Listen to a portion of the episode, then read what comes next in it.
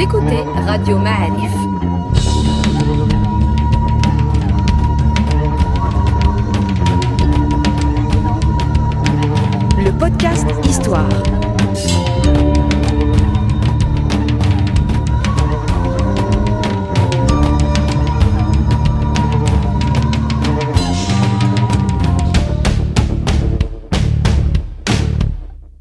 La saison 3 du podcast Histoire vous est offerte avec le soutien de Maroc Télécom.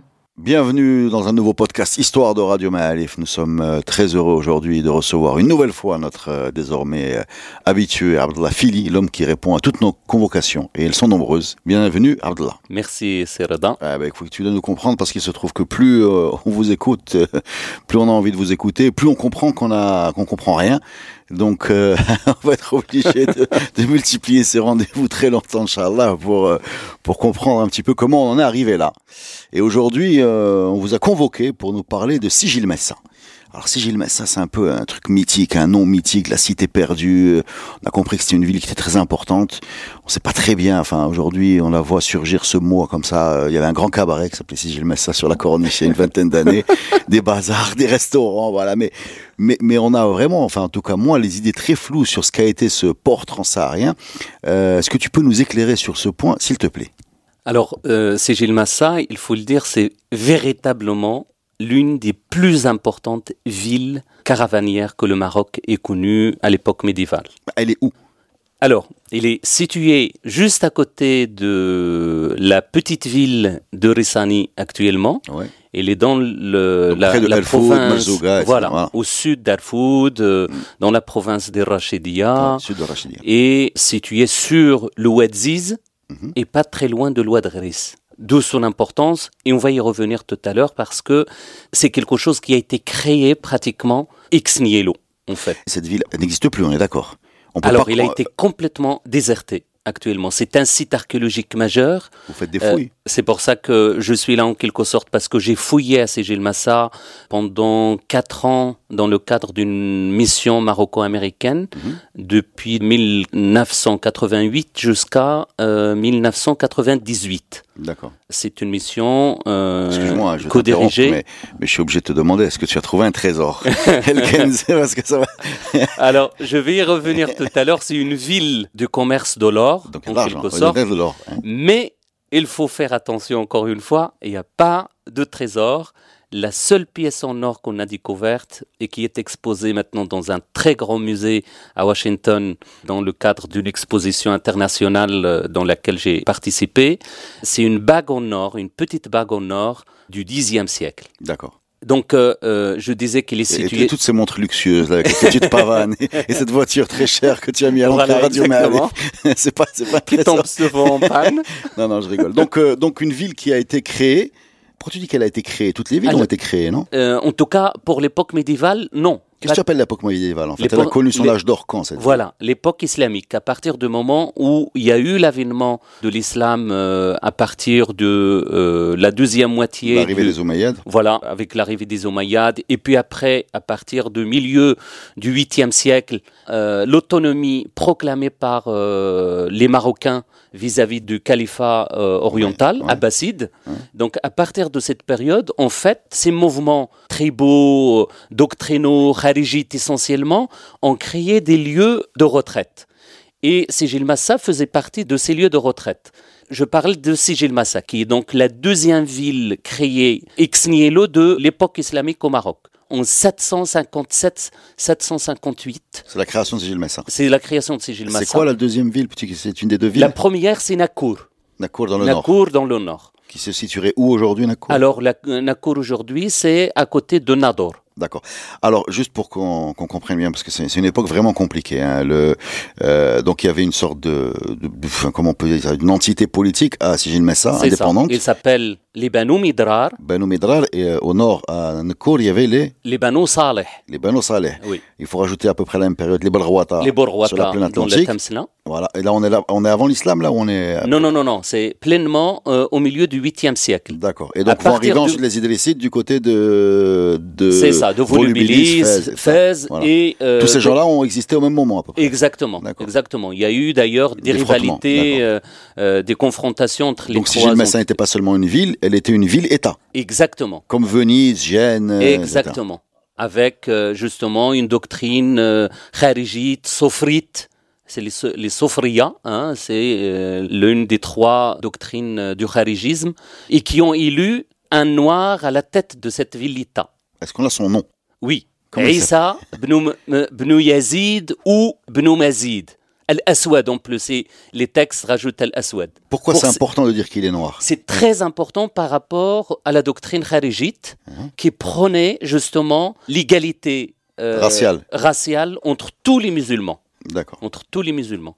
Et ça, c'est Donc fondamental. cette, cette égalité raciale euh, qui, est- qui avait du mal à être euh, mise en place hein, par les, les, les, les- Enfin, c'est-à-dire c'est resté souvent théorique cette égalité raciale. Exactement. Mais là non. Mais là, non. Et d'ailleurs, ça n'a pas tardé à, à être mis en, à l'épreuve parce que 15 ans après l'accession au pouvoir de Isa ibn Mazid, ou Isa ibn Yazid, il a été détrôné pour des raisons complètement euh, énigmatiques dans les textes, mais il a été remplacé par le chef d'Imknasa, donc la tribu qui portait en quelque sorte le kharijisme sophrite, qui s'appelait Samgou ibn Wasul.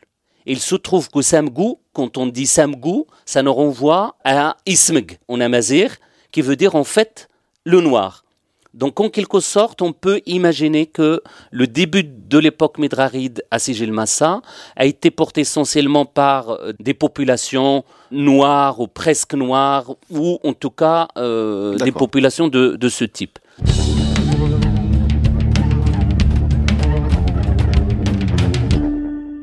Devant moi le livre de Zeki Daoud qui s'appelle Zineb de Marrakech.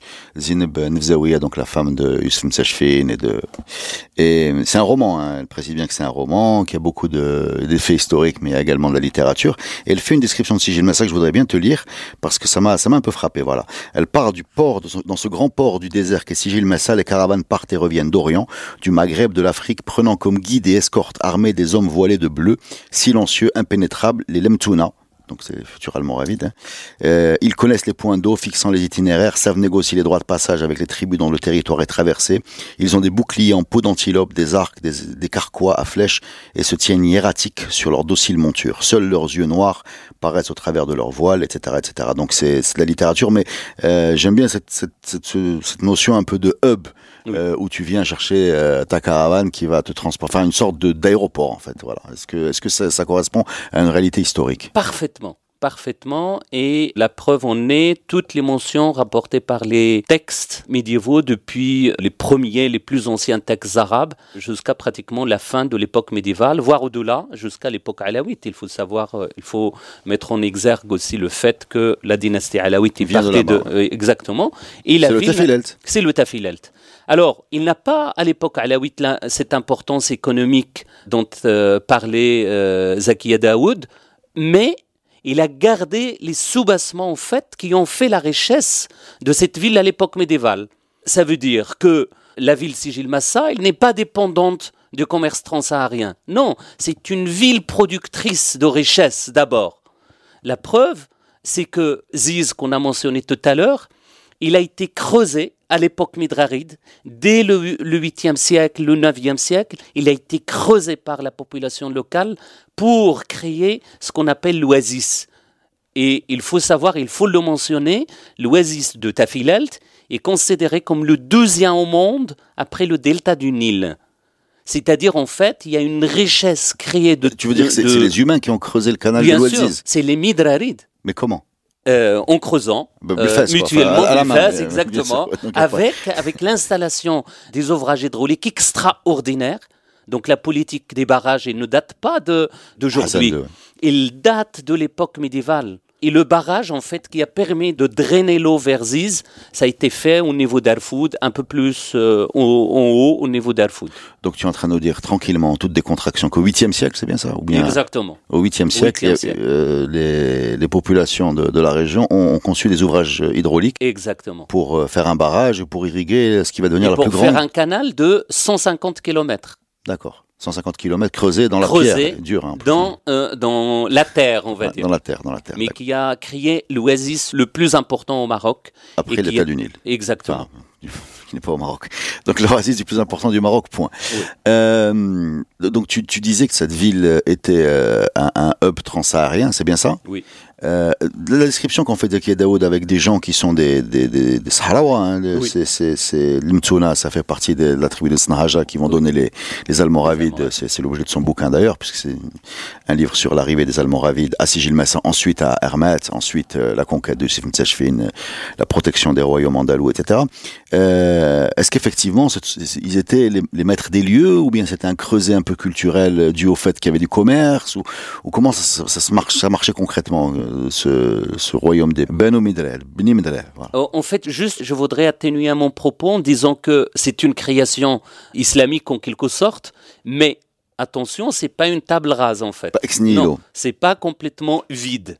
Les textes nous rapportent que dans cette région, il y avait des rassemblements très beaux et que, à partir du moment où ils ont atteint 40 personnes, Sam Goub Nouessoul, qui était donc le chef d'Imknassa, donc la tribu d'Imknassa, a créé en quelque sorte cet État d'Ibanu Midrar. Ça veut dire quoi? Ça veut dire qu'en ah, Comment fait... vous définissez, vous, les historiens, un État?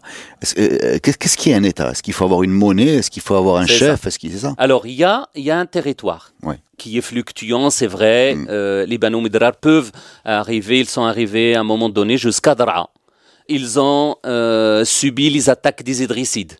Ils ont, bien évidemment, élargi leur territoire vers euh, l'Est, vers la frontière algérienne actuelle. actuelle.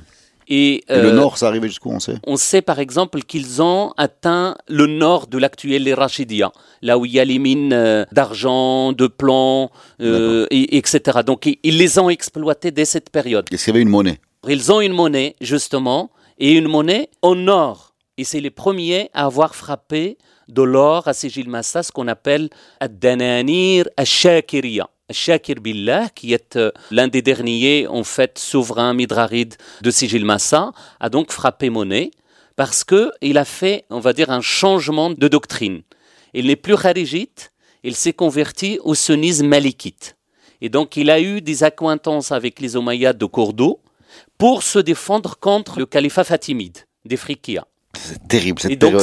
C'est une, c'est une mosaïque extraordinaire. Et finalement, le pauvre est tombé entre les mains des, des, des, des, des Fatimides. Ah, pas les Almoravides. Non. Hein. Avant les Almoravides, il y avait un autre État. Les Fatimides, c'est un peu flou. Qui sont les Fatimides? Alors, les Fatimides sont le, les chiites, on va dire, du Maghreb qui ont créé donc l'un des deux califats au Xe siècle en Ifriqiya, mais dont le chef spirituel, Al-Mahdi, a été emprisonné à Sigil Massa.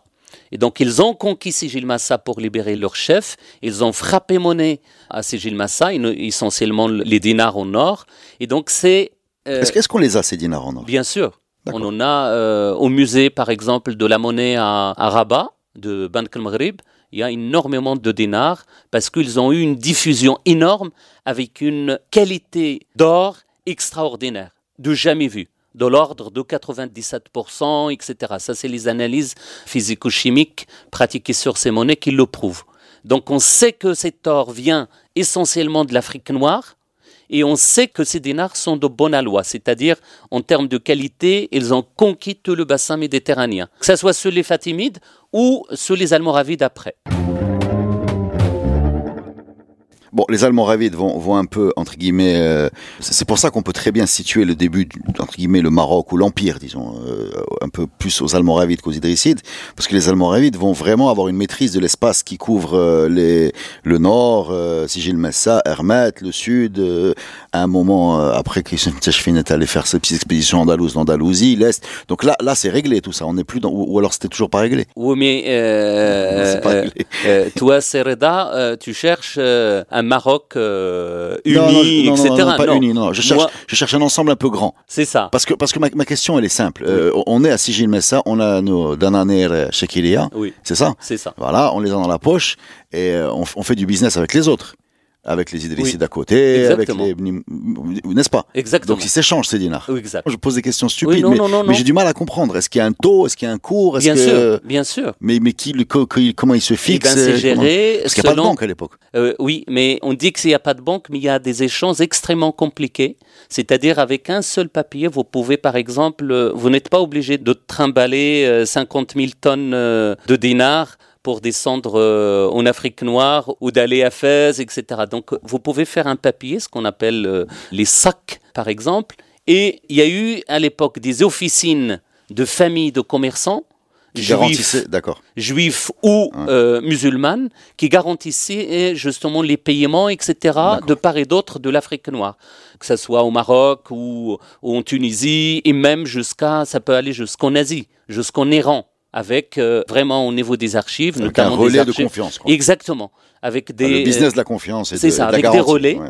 des relais et on a des archives justement, notamment de la Guinisa du Caire, qui attestent justement une présence euh, de sigils massiens, que ce soit en Asie, au Caire, ou en Ifriqiya, en Algérie actuelle et au sud du Sahara. Donc beaucoup de commerçants à Sigil Messin. Énormément de Est-ce commerçants. qu'on a une idée du volume de la population? Est-ce qu'on parle de 10 000, 20 000, 100 000 Non, personnes? beaucoup plus. Beaucoup plus. On a. Est-ce on- c'était on- la plus grande ville du Maroc Enfin, je me dis le Maroc, encore une fois, c'est Euh, l'espace marocain. Alors, en tout cas, au niveau spatial, on a quelque chose. On a la ville intramuros fait 5 km carrés, ce qui est énorme, c'est-à-dire à peu près dans l'ordre euh, de 450-500 hectares, ce qui est beaucoup. C'est déjà beaucoup plus grand que ce qu'on sait de Volubilis. Exactement. Euh, Enfin, actuellement, Volubilis, c'est 40 hectares. Mm. Euh, Armat médiéval, il fait 100 hectares. Et donc Sigil Messin, c'est? C'est 500 hectares. D'accord. Donc, c'est énorme. C'est énorme. c'est la grosse ville, quoi. Exactement. Et de la population elle-même, on n'a pas beaucoup de témoins, mais par exemple, un, un gars, un géographe oriental comme le Masoudi, il dit il faut une journée pour traverser la ville de bout en bout. Après, il faut savoir dans quel état de forme il était. Donc là, là je vous laisse interpréter. il faut voir son état de forme. Mais archéologiquement, en tout cas, on a attesté les limites de la ville. Euh, on a des éléments probants qui délimitent. Est-ce qu'on a euh, une idée sur euh, l'organisation sociale de la ville ou bien l'orga- l'organisation sociale ou, ou logistique? C'est-à-dire, est-ce que, est-ce que on a des, des égouts? Est-ce qu'on a des rues? Est-ce qu'on a des, qu'est-ce oui. qu'on a? Non, ça, c'est en termes de matérialité en fait de la ville elle-même, on en sait un peu plus après les fouilles archéologiques, euh, celles auxquelles j'ai assisté. On a la grande mosquée, on a des grandes maisons à cour centrale avec des alcôves de part et d'autre. On a un décor somptueux en plâtre sculpté. On a des inscriptions Proche, arabes. ouais. C'est ça. On a des inscriptions arabes les plus anciennes au Maroc médiéval, avec euh, des textes coraniques euh, qu'on connaît encore euh, aujourd'hui. Euh, Laha ma kasabat ou alayha ma iktasabat, etc., qui sont exposés maintenant euh, aux États-Unis. Et en quelle langue on parlait pour faire du, du commerce à, à, à Sigil Alors c'était, Sigil Messa, de l'époque dont tu nous parles, c'est 800, 900. oui, il y a, il y a un peu de tout, à vrai dire. Il y a l'arabe, il y a le berbère, il y a le, les langues africaines, etc. Et la qualité justement des populations de Sigil Massa, indépendamment de vraiment des atouts de la ville elle-même. Ce que la ville présente pour les commerçants, c'est-à-dire une logistique extraordinaire, une production toujours excédentaire, c'est pas une production pour vi- survivre ou vivre, comme on le, on le voit actuellement dans ces régions de Tafilalt, etc. Vraiment, l'état de l'époque, c'est-à-dire les Banu Madrar, les Almoravides, les Almohades, les Mérinides, ont mis les moyens logistiques extraordinaires pour rendre la ville attractive. Il y a les ressources humaines, Mais qu'est-ce qu'on produit à Sigil Messa Bon, Bien sûr, des, des dates, déjà. il y a énormément de dates, Oui, c'est quelque chose de fondamental. Ouais. Mais est-ce qu'il y a de l'industrie de transformation Est-ce qu'on transforme le Est-ce que est-ce qu'on fait des, des- des bijoux en or? Est-ce qu'on fait Bien des bijoux en, bien sûr. en argent? Mais en tout cas, juste pour euh, terminer cet aspect, on va dire, de, des atouts, Mm. de la productivité de ces territoires, qu'on peut imaginer maintenant complètement désertés, pauvres et, et à ce métaux, et effectivement, Sec. sec et- non, euh, c'est extrêmement riche. Et il y a pour une ça que- production ouais. animalière, c'est-à-dire les, les caravanes, ils, ils sont faits de quoi? Et ben On les fait avec des chameaux. Il y a une, un élevage intensif de camelins extraordinaire. Il y a, par exemple, une exploitation minière euh, régionale extraordinaire. Le sel qu'on croit venir du sud, il est produit localement d'une façon extrêmement intensive. Mais comment Et- on produit du sel? Alors euh, justement, ce qu'on appelle le Millahat, il y a une région à Sijil Massa sur la rive euh, gauche du Ziz où on extrait l'eau justement de la nappe phréatique parce que c'est une eau saumâtre et qu'on expose au soleil. jusqu'à ce qu'elle s'évapore Voilà. Quelques jours après, on a euh, des tonnes de sel, encore actuellement d'ailleurs. Un petit peu plus de précision sur les mines. Les- tu parles des mines d'argent Oui, C'est des mines où il faut creuser. oui, il faut creuser. Mais il faut rentrer dans les boyaux ou bien Oui. c'est juste à fleur de. Non, non, non, non, il faut creuser. Il faut on creuser. avait des a- mineurs. euh, on a des mineurs, on a encore actuellement des régions entières où on a des vestiges justement de mines anciennes, voire des mines antérieures à l'époque islamique, c'est-à-dire antérieures à la création de Sigil Massa. C'est pour ça que c'est très important cette région. La création de la ville de Sigil Massa a dynamisé le peuplement dans la région, ça c'est sûr. Mais Donc tu veux dire que c'est une- décision politique de dynamiser c'est une décision Mais de qui politique. Euh, du pouvoir justement Midrarid en premier parce qu'il a créé la ville Hmm. pour la rendre un hub justement commercial international. Et C'est euh, dingue, on a l'impression que tu parles de, de Celle Jadida. exactement, D'un truc très, très, et très ben non, récent. et ben non, ça date Non, du parce qu'on 8e sait que les Almohades, ils ont créé un peu rabat de, de force, ils l'ont vu Oui. grand et ils ont eu du mal à la peupler. Oui. C'est, je crois, il y a Sol qui avait fait euh, des grands murs et finalement Khawin jusqu'à l'arrivée des Andalous. Exact. Et là, tu nous expliques que bien avant. Non, mais c'est vrai parce qu'en fait, il. Avec des termes plus récents, Ouais, ouais. ça rend complètement euh, non, mais surtout quand on connaît la région. Moi, je connais bien, j'adore cette région. Je- Oui, exactement, j'y- allais souvent, mais, mais c'est une région on qui est déshéritée. complètement. Euh, donc quand tu me parles d'un sigil Massa euh, de, de plusieurs hectares avec euh, une, enfin beaucoup de production, cette puissance économique monétaire, je, je m'excuse mais je- j'ai du mal quoi, je, je souffre un peu. Et tu vois. ça, preuve à l'appui, euh, rien qu'au niveau agricole, vous pouvez pas imaginer la richesse de la région. Nous, quand on extrait par exemple les sédiments archéologiques, on les lave et donc on récupère ce qu'on appelle les restes botaniques des époques fouillées. Et à ce moment-là, on se rend compte de la richesse justement botanique de la région. Il y a absolument tout à Ségil-Massa.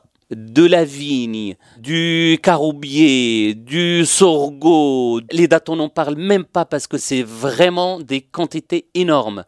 Et ainsi de suite. C'est véritablement quelque chose sur lequel on n'a plus de doute maintenant. Quand, tu- quand tu parles de vigne, c'est du raisin ou c'est du, Du vin raisin. Ouais. Les deux. Les Il y, a- deux y a du vin- y a du vin à l'époque. Euh, oui, oui, oui. Ça a été d'ailleurs mentionné. L'une des raisons de la conquête des Almoravides Sigil Massa, c'est justement Pour, euh, pour lutter contre euh, L'alcool. euh, c'est ça. Ouais. Et donc on n'a pas de témoins archéologiques probants euh, sur ça, mais on a beaucoup de textes et euh, on a beaucoup de restes euh, de vignes en tout cas à cette époque, tout au long de l'histoire de Sigil Massa.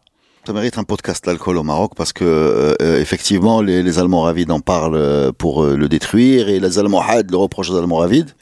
Euh, pareil, et donc, peut-être qu'ils n'ont pas. Bab, Bab Rob, c'est quoi Babarrob Rob? C'est une boisson alcoolisée du, du Haut-Atlas à base d'orge. D'accord. Il y a d'autres témoignages du 19e siècle qui sont intéressants, mais je sais pas. Il faudra qu'on trouve qui, qui va nous le faire. Et donc, euh, on, a, on a notre témoin, on a notre témoin, euh, une autre preuve euh, irréfutable encore cette fois, c'est justement la masse monétaire dont on dispose sur Sigil Massa. C'est le premier, le plus important atelier monétaire de tous les temps. On a frappé monnaie en quantité Au Maroc, tu veux dire au Maroc. Même dans ce cas. Mais toute propor- proportion gardée. Mais en tout cas, on a le plus grand et le plus important atelier monétaire. Ça se passe à la main, j'imagine, ou bien c'est fondu ou comment ça marche Euh, en fait, c'est grâce à l'or africain. Ouais. Et donc, euh, on récupère, on frappe, et pratiquement, c'est pour ça que Sigil Massa, c'est devenu un enjeu politique de tous les États marocains. Est-ce que c'est pour ça que les Almoravides, quand ils arrivent du sud, commencent par prendre Sigil Messa avant Hermès Forcément. Ça, ça, C'est ce qui est raconté dans ce, ce Géographiquement, livre. ils ne peuvent pas faire le contraire. Oui, bien sûr. Walakin, l'ordre. euh, on fait les choses dans l'ordre, c'est ça. Et euh, mais en tout cas, c'était euh, c'est c'est une convoitise en fait, Gilles Massa. Ça convoitise finalement tous les projets politiques en fait de toutes les expériences politiques de l'époque médiévale. Et, et comment tu expliques cette... Il ne reste rien de cette ville, en fait? Non, c'est pas qu'il reste rien. Et ça, j'ai vraiment envie de lancer un appel. Il faut protéger ce site. Parce que autant effectivement les vestiges qu'on y trouve sont relativement dégradés, mais très sincèrement, c'est une réserve archéologique inestimable.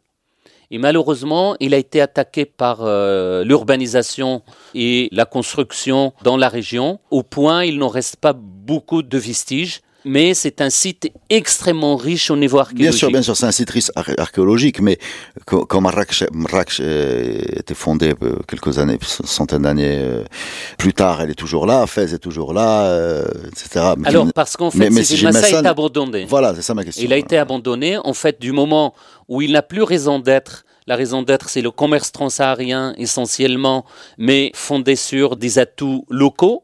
À partir du moment où il y a euh, où la caravelle remplace, euh, euh, la caravane, l'insécurité, l'autonomie proclamée par les expériences politiques en Afrique noire. Donc on n'a plus de raison de, on va dire, d'existence.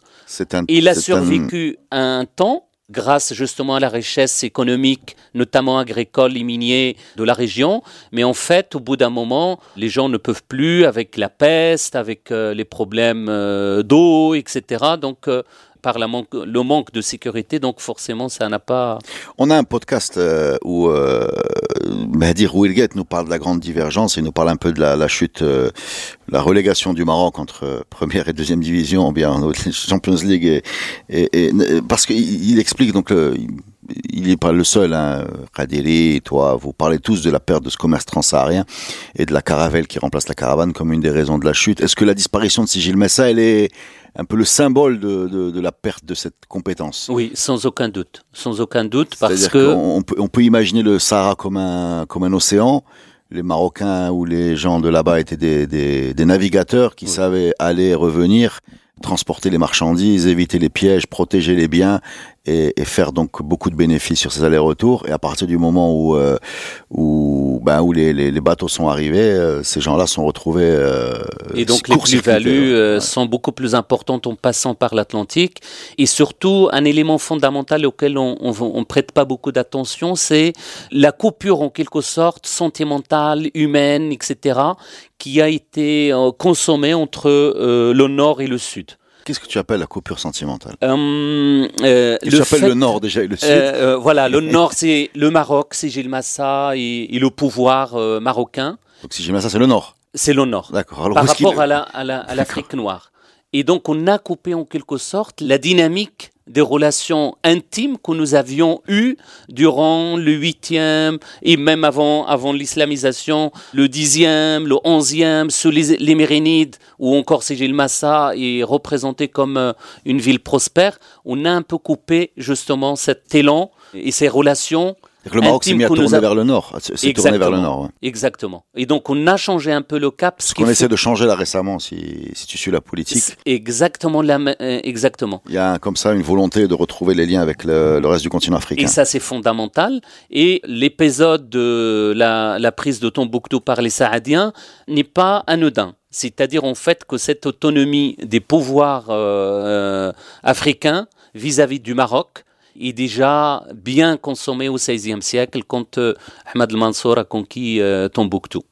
C'est-à-dire qu'à l'époque, si j'y ça, quoi, tu, tu, es en train de nous dire que les royaumes africains étaient affidés au royaume. Euh... Et ils sont soit dépendants, soit en tout cas, ils les considèrent comme étant vassaux. des vassaux, ou même encore, on a des relations, on va dire, euh, de confiance, etc. Ils ont changé le, cette politique en s'adressant directement aux Européens et donc en faisant sauter l'intermédiaire qui, qui, est le Maroc. Nous étions les middlemen. Exactement. Eh oui, eh oui. il n'en a pas fait de bateau. Exactement. Est-ce que tu as autre chose à rajouter sur l'épopée de Sigil Massa? Alors, juste euh, un, un, détail très important à mon avis, c'est la question de devenir en quelque sorte de Sigil Massa, le devenir actuel qui représente pour nous, bien évidemment, pour les, les populations locales, un champ complètement euh, déserté, euh, plein de détritus, etc.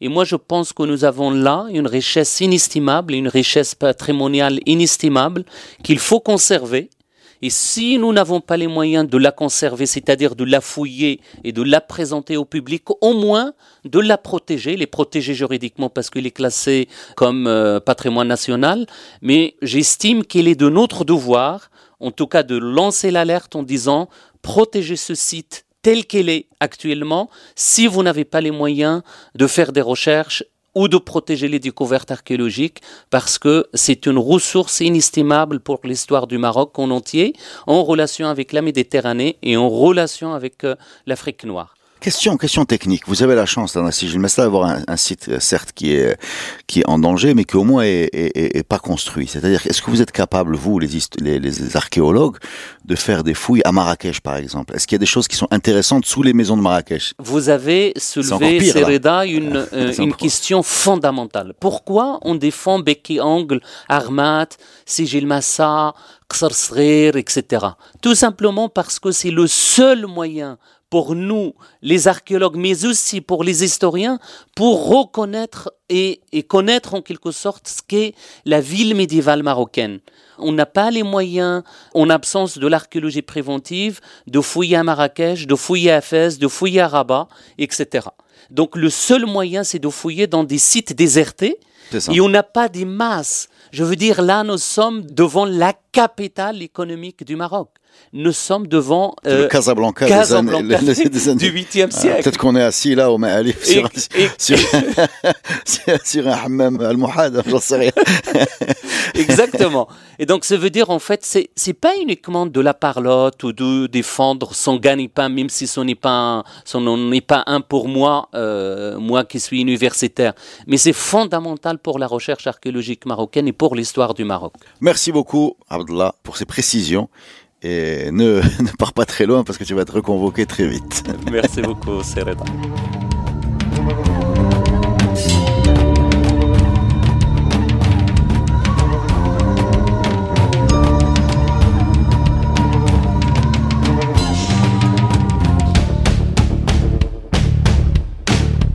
La saison 3 du podcast Histoire vous est offerte avec le soutien de Maroc Télécom.